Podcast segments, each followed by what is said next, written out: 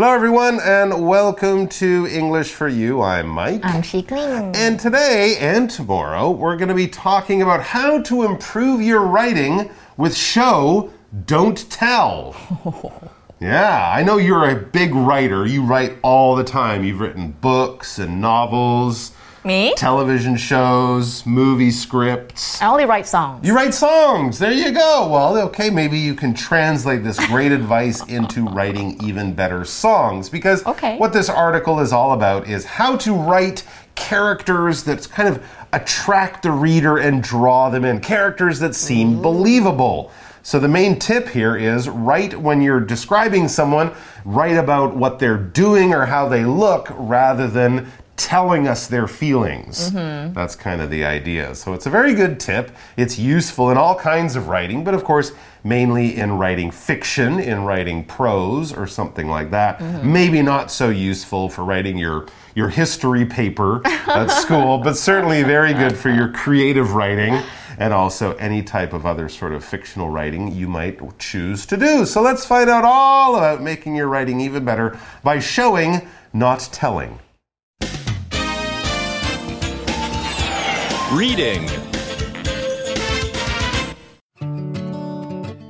Improve your writing with show. Don't tell.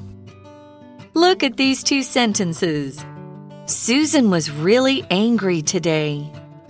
Susan ran into her room, slamming the door behind her. Her hands were two tight fists. Both sentences convey the same information. But which one does it in a more interesting way? It's the second one. And it's doing so because it's following an important writing principle show, don't tell. Good writers show things to their readers through characters' actions, words, and thoughts. They describe things instead of simply stating them. For example, writing, It was a hot summer day, is telling. However, writing, Joey sweated as he plodded through the summer heat, is showing. Writers do this because it engages readers by letting them experience the same things as the characters. This helps readers feel like they're in the story, not just finding out what happens in it. What's more, show don't tell makes characters seem more real. We can see who they are from their words and actions. So, how can we do more showing and less telling?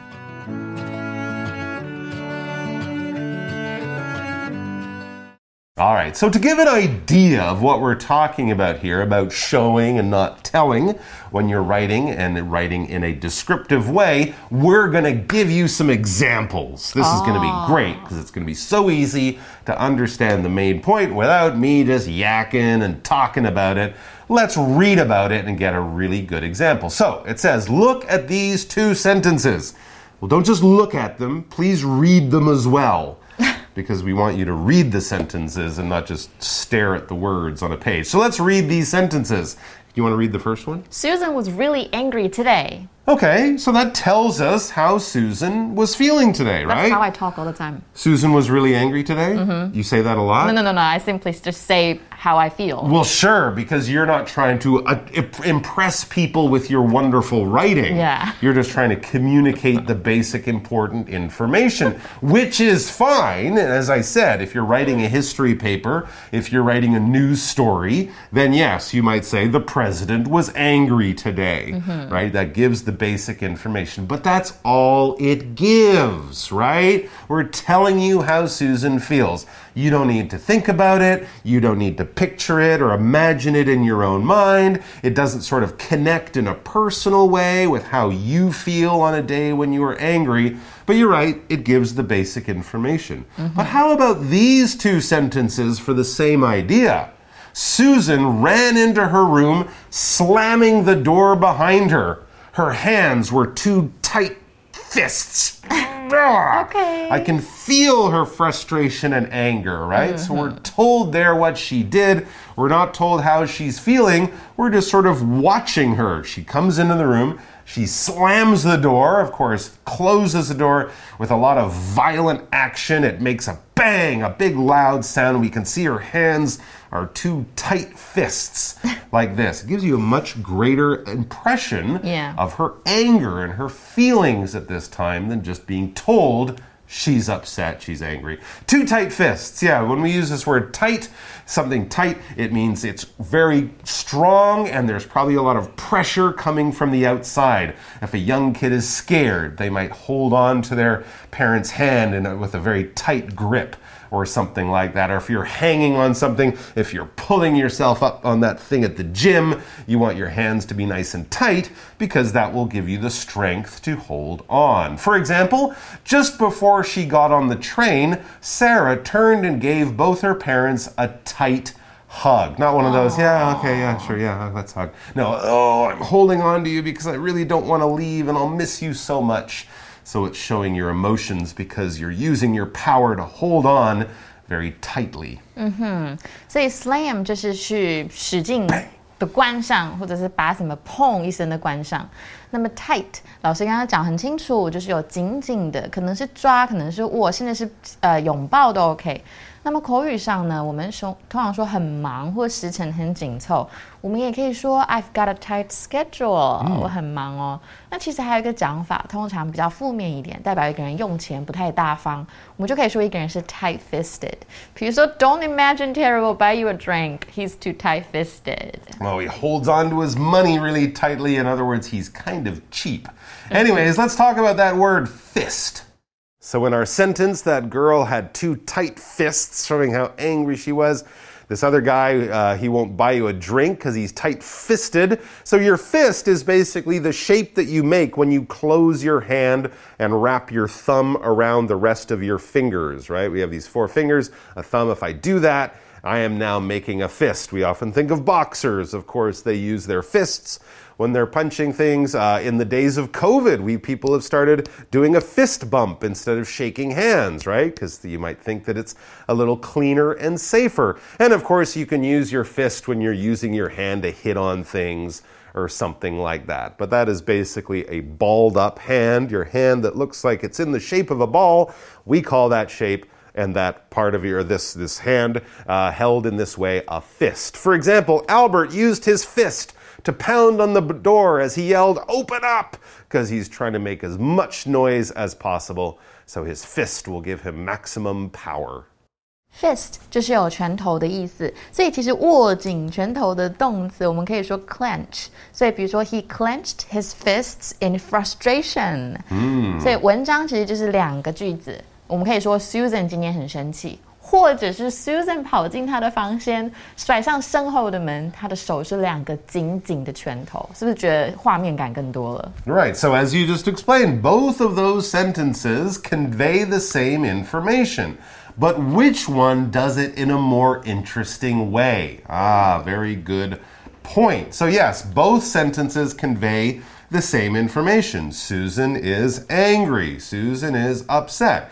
Yeah, we get that information it, from both of those sentences. They both convey the same idea.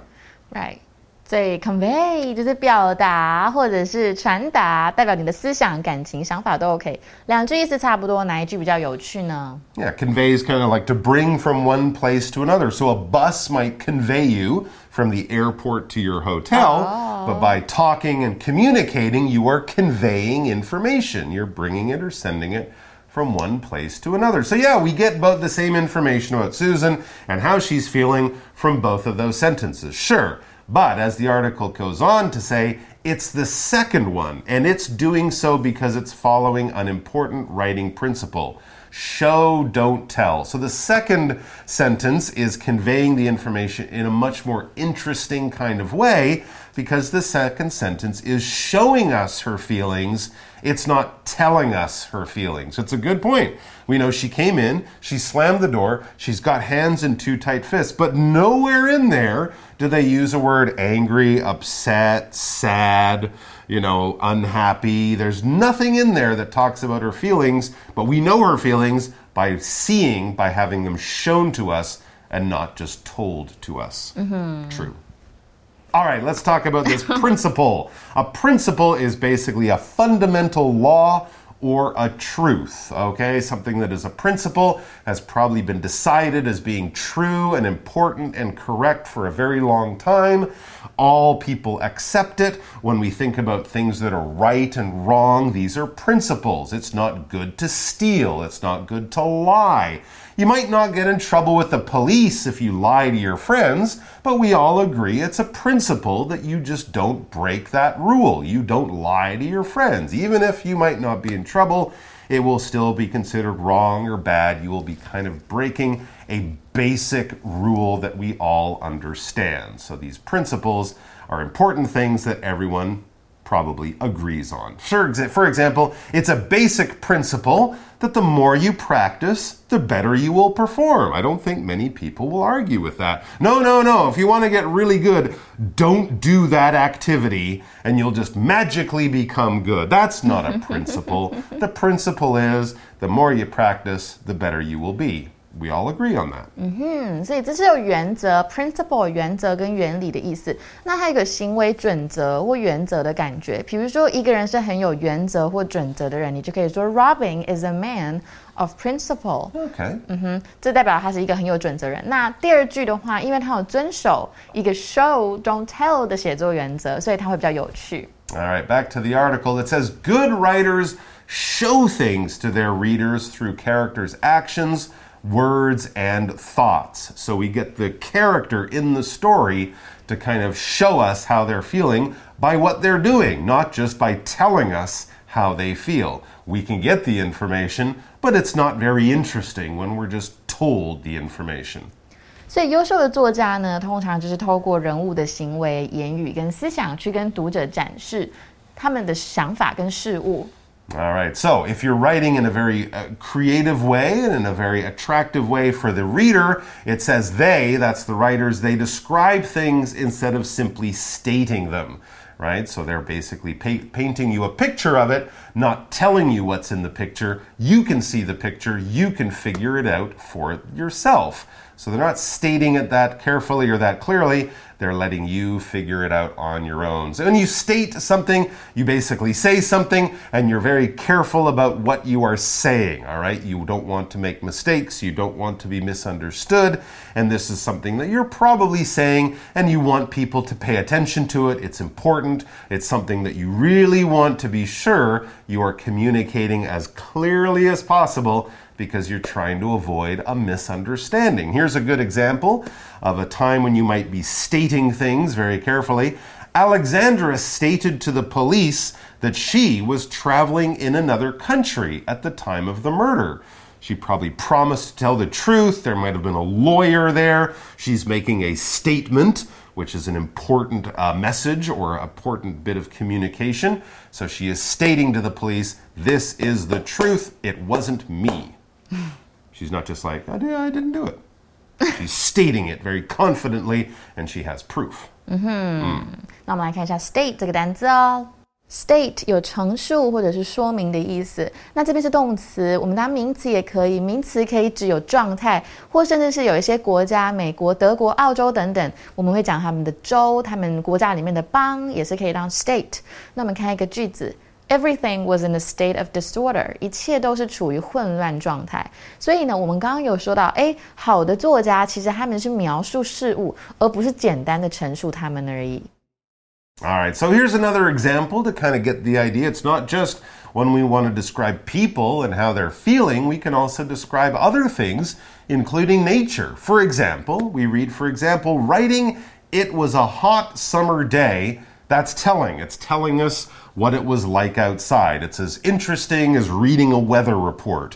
Reading a weather report is great if you want to know the temperature and if you need an umbrella, but it won't kind of describe the heat that the people were feeling when they went out on that day. You need to show that in a more interesting way. 嗯，所以举例来说，直接写哦，那一天是夏天里很热的一天，这个只是单纯地说出来。How can we make it better？ Well, how about this? However, writing, Joey sweated as he plodded through the summer heat. Now that is showing. Oh. All right, so we get this idea of Joey. He's plodding, that's kind of walking with heavy, tired steps as he sweated through. We can imagine the water pouring down his face the summer heat. So there we get we get the idea of his body temperature is very high, his energy level is very low. He's plodding every time he lifts his feet. It really is hard work. And the summer heat gives you the idea. You can almost see those heat rays coming off the sun, right? Mm. Coming down onto Todd as he's walking through this terrible weather. So there you go. We're showing us about it. There's nothing in there that describes the temperature. It doesn't say it was 43 degrees in August or something. No, we describe how he's feeling, and now we understand exactly what the weather is like. 嗯，那我们这边有出现 for example、however 的用法，这些都是很常见的转成词。那我们在讲解这一句之前呢，我们先来看一下转成词的用法。好，我们来看一下转成词。某些词语呢，它在语义上呢可以连接上下句，那它就可以带出因果啊、转折或者是补充等等等。那这些词呢，我们叫做转成词。那我们写作的时候，通常加入它们，可以让句子更加的顺畅。那我们看一下，如果是表达因果。啊，原因或结果的，我们有像是 therefore 因此，或者是结果 as a result 或因此 so in order to 为了干嘛或 so that 为了以便怎么样。我们看一个句子，teamwork is required in order to achieve these aims。为了实现这一些目标呢，我们是需要团队的合作。那如果今天是转折或者是比较，就像我们刚刚讲到的，however 就是有然而或 on the contrary，呃，有相反地。 或 on the other hand，另一方面，这些都可以。比如说，It wasn't a good thing. On the contrary, it was a huge mistake. 这不是一件好事，相反的是一个非常巨大的错误。那如果是补充说明呢？有像是 in addition to 或 in addition，除此之外，or for example，我们刚刚讲的举例来说，或者是一方面怎么样，另一方面 for one thing，for another thing 或 for another 就好了。 或者是 What's more 有再者的意思。比如说，In addition to his weekly age，哦，sorry，weekly wage，he got a lot of tips。除了每一周的工资以外呢，他还有得到很多的小费。All right, and so one of the things in that sentence that, of course, jumps out and really tells us how Todd is feeling is when it talked about the sweat running down his face. He was sweating a lot. When you sweat, your body is producing liquid through your skin in order to cool you off right? Your body's got to stay at a certain temperature if you're exercising, if you're out on a hot day, or even worse, if you're out exercising on a hot day, you will probably sweat a lot as your body releases this water to cool down your skin and to lower your body temperature to a safe level. If someone's sweating, they're probably working hard, and it might even be very warm outside. For example, by the time David got home from jogging, he was sweating quite a lot. Mm. Well, he's jogging in July in the middle of the day. That's not even safe to do. You might not sweat enough to keep yourself healthy. 所以 sweat 就是流汗，所以通常大汗淋漓，英文可以说的 pour with sweat。就说 Where have you been? Why are you pouring with sweat? Ah, I was in a sauna. Oh, okay. yeah, that's why. Another reason you might be sweating and you're in a sauna. The other good thing about, of course, sweat is mm -hmm. we also call that water sweat. Oh. Right? So it's both a verb, I am sweating, mm -hmm. and mm-hmm. gosh, I have a lot of sweat on me, I need to go take a shower or something. Mm -hmm. Yeah. 啊，所以可以当名词哦。那么 plod 这个字就是沉重、缓慢的走的意思。所以呢，如果我们哎那个夏天很热，我们直接我把它写成 Joy 在炎热的夏天拖着沉重的步伐， 汗流浃背，有没有觉得 so much better? Hmm, definitely. All right, back to the article. Now, writers, it says, writers do this because it engages readers by letting them experience the same things as the characters. Yeah, it's just a lot more interesting. It will definitely engage the reader a lot more than if we're just told how someone feels. If we have to imagine how they feel, or if the writer can sort of bring us, us in our mind to a situation where we felt the same thing, then we feel what the character is feeling, at least in our imagination, and that personal connection will engage the writer, the reader a lot more. To engage someone is basically to kind of get their attention, get their interest, and to hold on to it. If someone is in the store and they're trying to sell things, excuse me, sir, would you have five minutes to hear about my new product?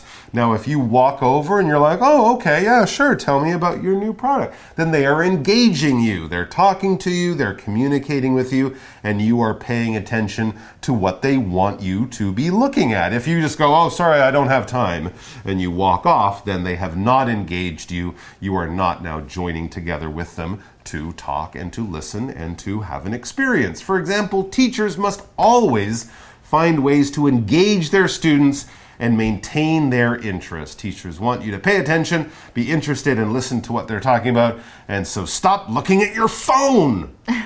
Don't engage with your phone. Engage with the people around you, please. True. 所以 engage 就是吸引谁的注意力或兴趣。那我们也是有一个片语叫 be engaged in，它就是有从事什么，比如说 they are engaged in import and export，、他们从事进出口业务。那么作家这么做是因为他可以通过让读者去体验跟角色相同的事物来吸引读者的，嗯的的去吸引读者就对了。 Exactly. Mm-hmm. Yes, that's exactly what I was going to say. Back to the article. This engaging with the writer and especially with the character in the story, it says this helps readers feel like they're in the story, not just finding out what happens in it. Yeah, I mean, it's kind of the difference between a newspaper story that mm-hmm. describes what happened in a certain place and then reading about it or even watching it in a movie with the characters who are there and you feel their emotions and you even if you've never traveled to that country you can have some idea of what they're feeling rather than just being told the simple basic facts 所以呢，这个 show don't tell 这种用法其实可以助于有助于读者在感觉他们是在故事里面，而不是只是知道哦发生什么事情了。 Mhm. back to the article what's more show don't tell makes characters seem more real yeah absolutely we're getting inside their heads inside inside how they're feeling and of course that makes the characters seem much more real to us 嗯，真的哦，而且你看，又是另外一个转层词了。除此之外呢，show don't tell 这种写作技巧可以让角色更加的生动，更加的写实。 And the article then says we can see who they are from their words and actions. We can see, we can also feel who they are a little bit more from their words and actions. Yeah，真的是这样子。所以好好的使用它，我们还可以从角色的言行举止去看出他们本来的个性。 All right, so here's a question as we wrap up for today. So, how can we do more showing and less telling? Now we're kind of moving into the advice part of this article, giving you guys advice in your own writing about how to do more showing, less telling. In other words, how to get people to feel the characters' feelings rather than just be told what the characters are feeling. It's a good question. 嗯，所以要如何使用这种写作准则呢？我们就在明天的文章中跟大家分享。那 before we do that。 Yes, we'll be doing that tomorrow with a few answers to that difficult and challenging question and how to be a better writer. But before we do that, we do have a chat question, so let's check that out. For you chat. All right, so our chat question is about books and, you know, specifically the kinds of books you or we or uh, people might be interested in reading. So our question is what do you look for the most in a book? Is it the story, the characters, the writing style, or something else? Um, I usually look. Um, I, I care about the story the most The story the most? Okay. because you know I write songs, so Yes. I like to hear hear about different stories. So it gives me inspiration. Okay, all right. And are, are there certain types of stories that you like more than others? Or are there certain types of stories you're like, oh, I don't like that kind of story? i Or not- you'll try anything? I'm not really a big fan of love stories, Okay. but I have to hear about them. I, I have to because you know I have to write songs to sell my songs. Hmm. So sometimes I have to, you know, I have to go with the market. Absolutely. And you need to be able to describe different types of characters Yeah. and different types of situations. That's a good answer. Um, what do I look for? I look for, yeah, a good story, definitely. Good characters. I want to read something interesting. I read a lot of nonfiction, ah. um, like history or something. But even there, I find it more interesting if I get the people's, you know, what they were thinking and feeling at the ah. time, rather than just, and then this guy did this and he did that. You know, mm-hmm. when you get that personal side, when you get to kind of feel what the person in the book or the person in that historical moment, mm-hmm. if you get to feel what they were feeling, it obviously brings so much more to life. So, mm-hmm. what about you guys? What do you look for most in a book? Story, characters, writing style, or something else? Have a chat about that, and we'll see you back here tomorrow for more show. Don't tell. Mm-hmm. Vocabulary Review Tight. Michael held the bottle in a tight hold with one hand and turned its lid with his other. Fist. Dan made a fist as if he wanted to punch me. Principle. At our school, all students are expected to follow the principle of having respect for others. State. Yesterday, Margaret stated that she was late because of the traffic, but I know that the traffic was fine. Sweat. Even with a fan blowing on me, I sometimes sweat during the hot summer. Engage. The bright colors and funny sounds in children's TV shows are meant to engage kids. 智慧小补帖。 Slam. Convey. Plod.